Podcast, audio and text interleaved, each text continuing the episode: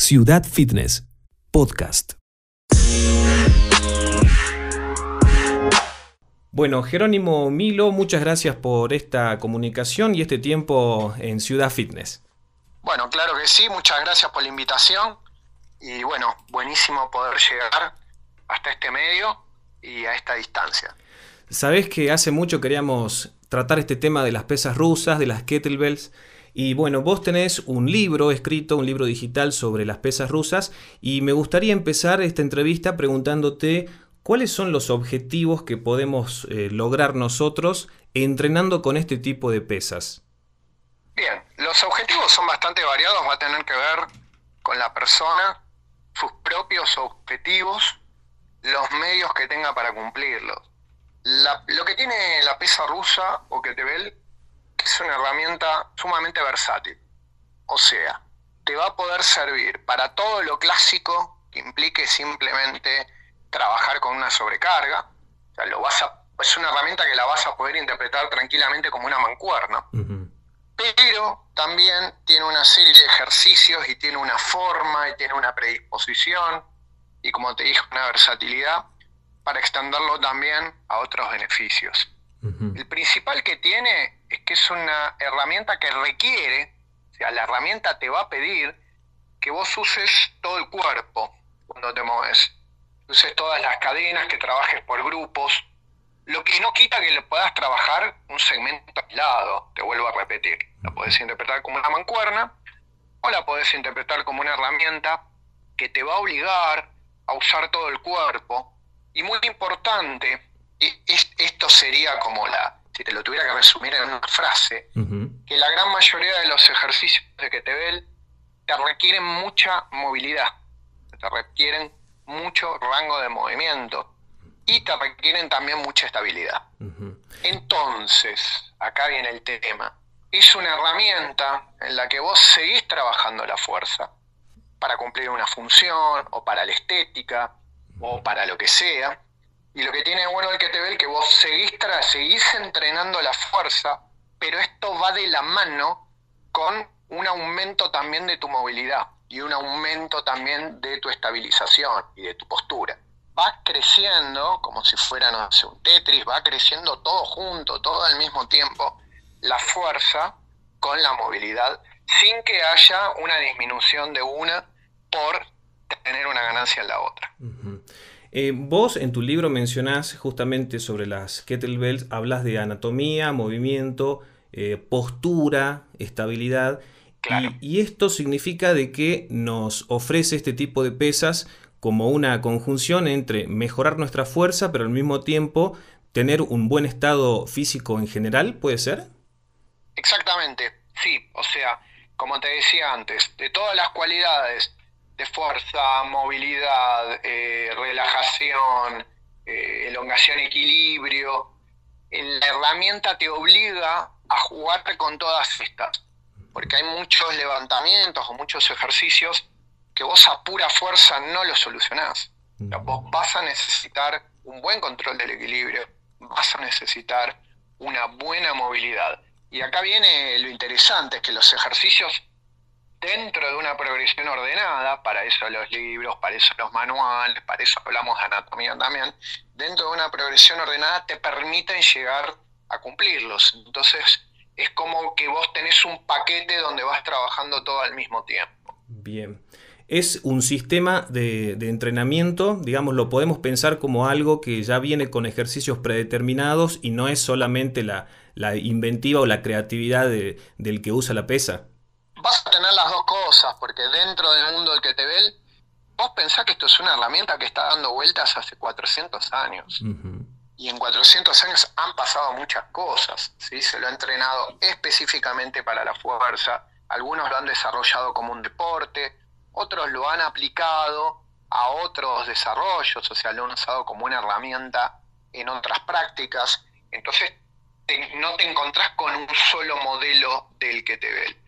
Justamente cuando uno empieza el entrenamiento, lo que tiene que preguntar es, bueno, ¿qué modelo vamos a usar? ¿Vamos a usar un modelo deportivo, un modelo de prehabilitación, un modelo de fuerza y movilidad? Te vas a encontrar con muchos modelos y la herramienta en sí vuelvo a repetir, al ser tan versátil, cuando digo versátil es que la podés agarrar de muchas maneras, podés apoyar en distintas partes del cuerpo, o sea, podés jugar mucho con la herramienta a que mucha gente haga sus propios desarrollos.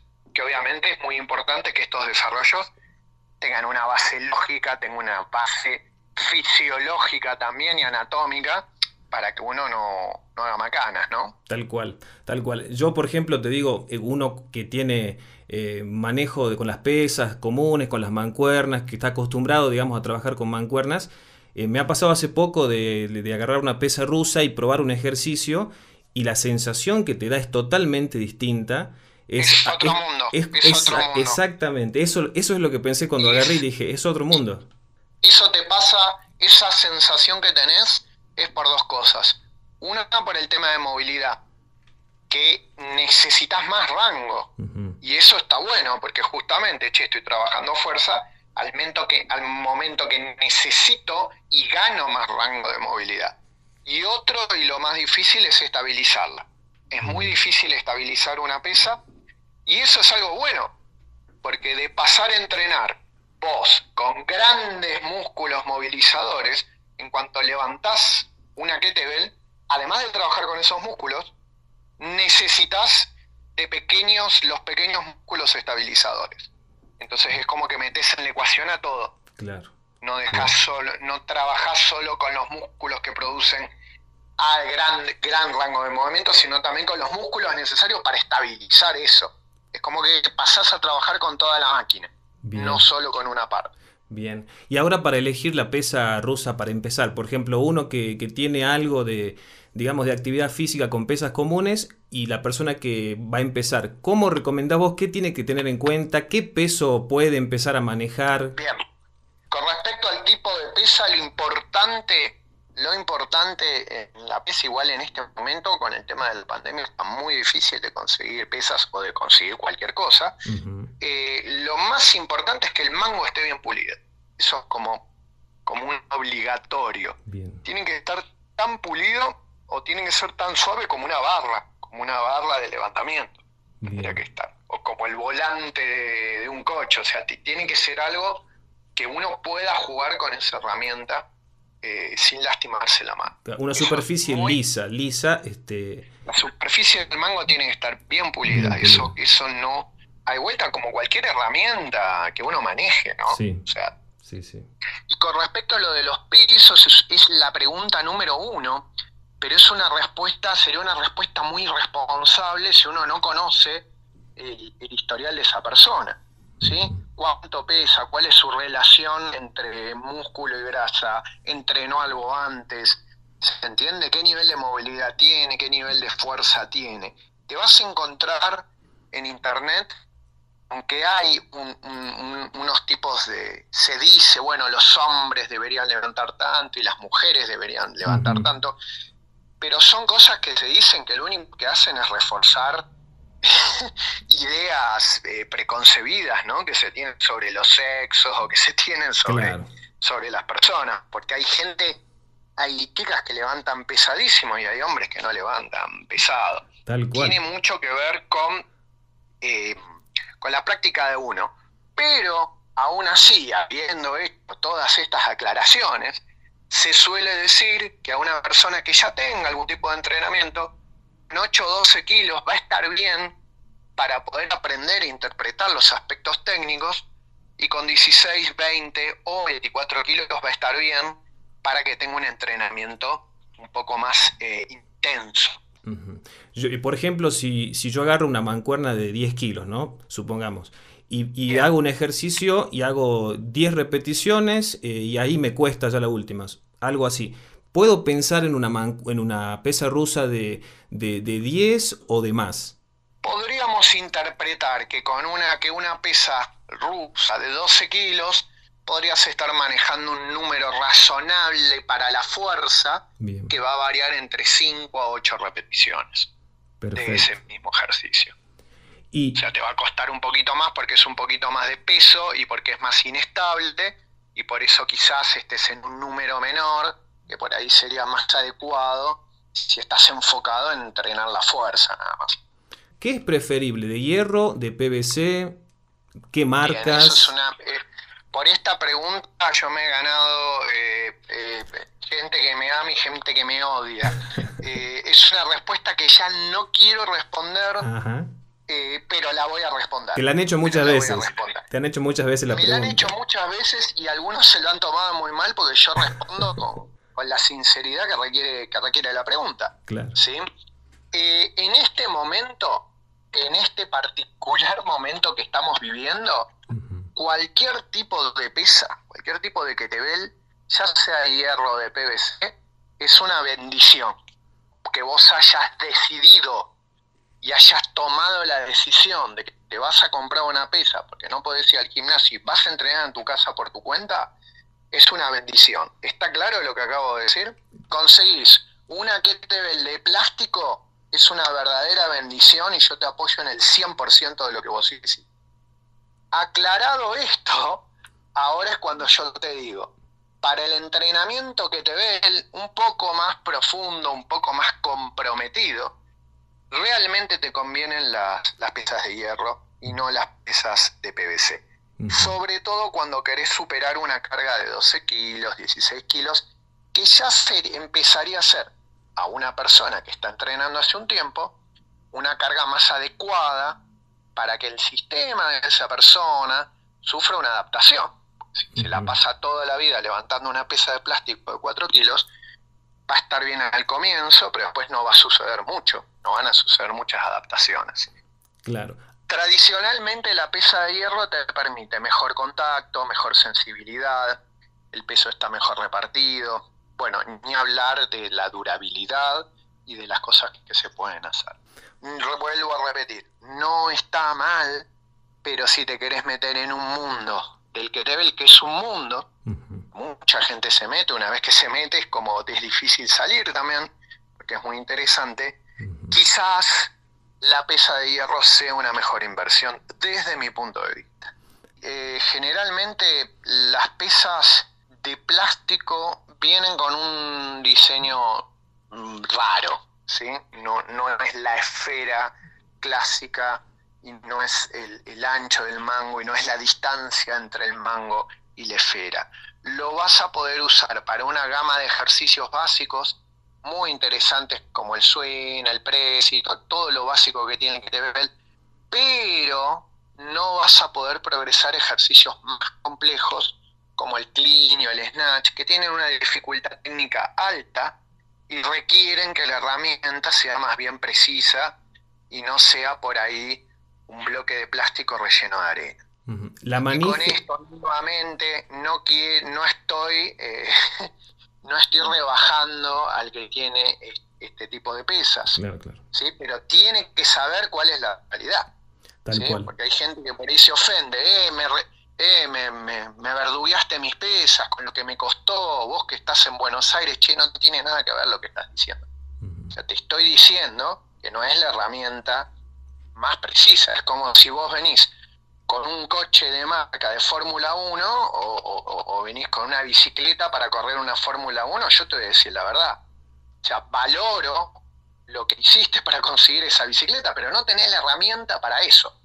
Se entiende, se entiende perfecto. Y además, como decís, en el tiempos de pandemia, eh, creo que hoy en día, teniendo en cuenta también lo que salen las cosas, eh, ya es una bendición tener la posibilidad de entrenar con lo que tengamos a mano, ¿no? Exactamente, con el bidón de agua, está todo bien, eso se entiende, pero yo no te puedo mentir. Bien, y se habla de marcas en pesas rusas, ¿podemos pensar en marcas o no?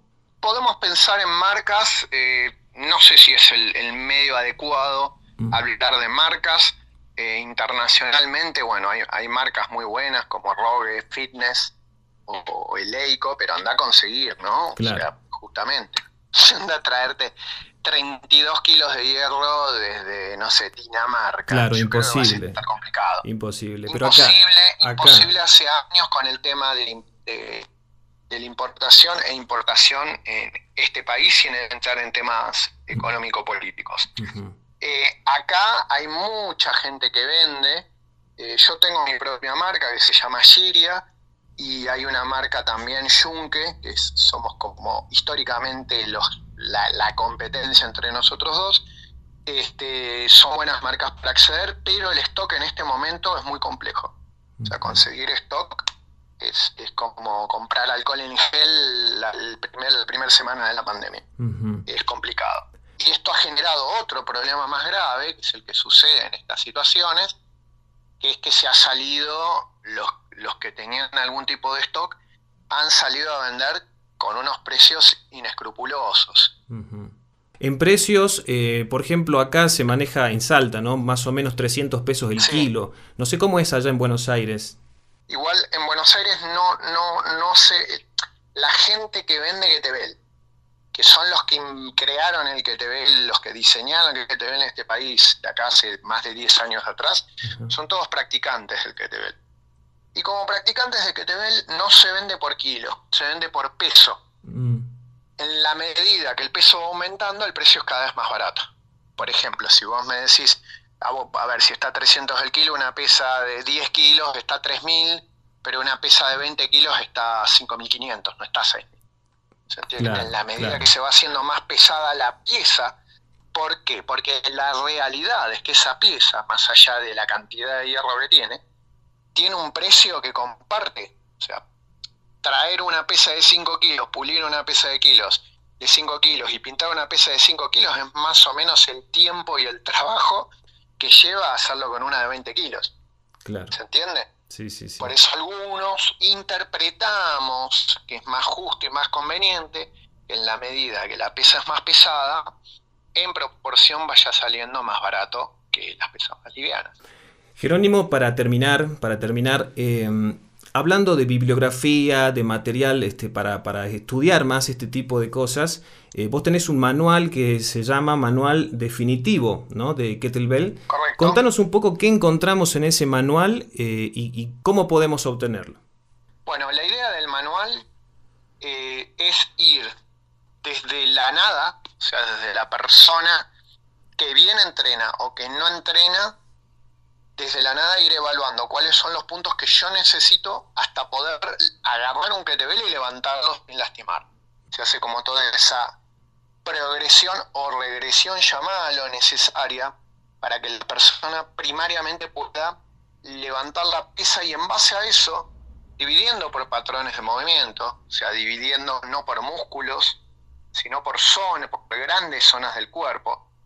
Se cataloga por empujes, por jalones, por dominancias de rodilla, por dominancias de cadera, se van incluyendo en dificultad progresiva los ejercicios y la manera de entrenarlos. Y al final se propone, que es la idea de esta herramienta, que uno con toda esa lógica pueda armar sus propios entrenamientos personalizados dependiendo de las funciones que quiera cumplir. Bien, y podemos... Eso está en mi tienda, eh, que como todo el material de la tienda sigue esa lógica, ¿Sí? Esa misma lógica se aplica. Bueno, hay que aprender que Tebel, vamos a usar esta lógica desde qué viene primero, qué necesito para aprender esto y cómo lo consigo. Bien. En la misma tienda está como el mismo curso del manual, pero en video. O sea, como el, como el manual en sí, pero en video. Pero, por ahí uno no quiere, eh, tipo este, me quiere vender todo. Bueno, anda al canal de YouTube, en mi canal de YouTube de Jerónimo Milo tenés más de 500 videos instruccionales de GTBL completos. Incluso está un curso completo, o sea, el curso que yo doy en vivo, yo viajar a Salta, si pudiera viajar, o a donde sea, y dar un curso que dura todo un fin de semana, ese curso en YouTube está completo, así como lo doy, como si lo hubieras tomado bien con todo el material y el contenido que yo doy en esos cursos. Entonces la gente puede cotejar esta información puede contrastar lo que va viendo en el manual con, lo que está en el curso. Bien, y el manual lo que tiene, eh, digamos, puede ser usado también por, profesionales del deporte, este, profesores de educación física, ¿tiene como programas para poder ir de menor a mayor? Sí, sí, siempre, siempre siguiendo esta lógica de la progresión, de qué va primero y qué va después. O sea, ¿qué necesito? ¿Cómo lo hago? Y una vez que lo tengo, ¿cómo potencio eso? esa capacidad o cualidad que yo estoy buscando. Bueno, practica para conseguir algo. Bueno, yo quiero tener mayor potencia en la extensión de cadera. Muy bien. pero cuidado que primero tenés que testear para que no haya problemas en la columna, etcétera. Después tenés que hacer esto, después tenés que hacer el otro, y al final terminás, eh, bueno, con el objetivo de la búsqueda. Tus redes sociales, ¿dónde te encuentra la gente? Facebook como Jerónimo Milo, Instagram, que es como la que más me manejo, como Jerónimo Milo, YouTube como Jerónimo Milo, tienda digital como jerónimo.com.ar con, con J, ¿eh? Con J, ah, bien, bien, buen dato. J, sí, guarda, guarda con esa. Bueno, Jerónimo, te agradecemos mucho esta, esta entrevista, este tiempo que nos has dedicado y, bueno, vamos a seguir conociendo más sobre este, este sistema de entrenamiento y las pesas rusas que coincido con vos, es un mundo aparte. Es un mundo, sí. Bueno, muchísimas gracias por la invitación, muy, muy, muy agradable todo. Y bueno, nos estamos viendo, me encuentran en cualquiera de los de las redes que les comenté. Buenísimo, muchísimas gracias Jerónimo. Gracias a vos, Che.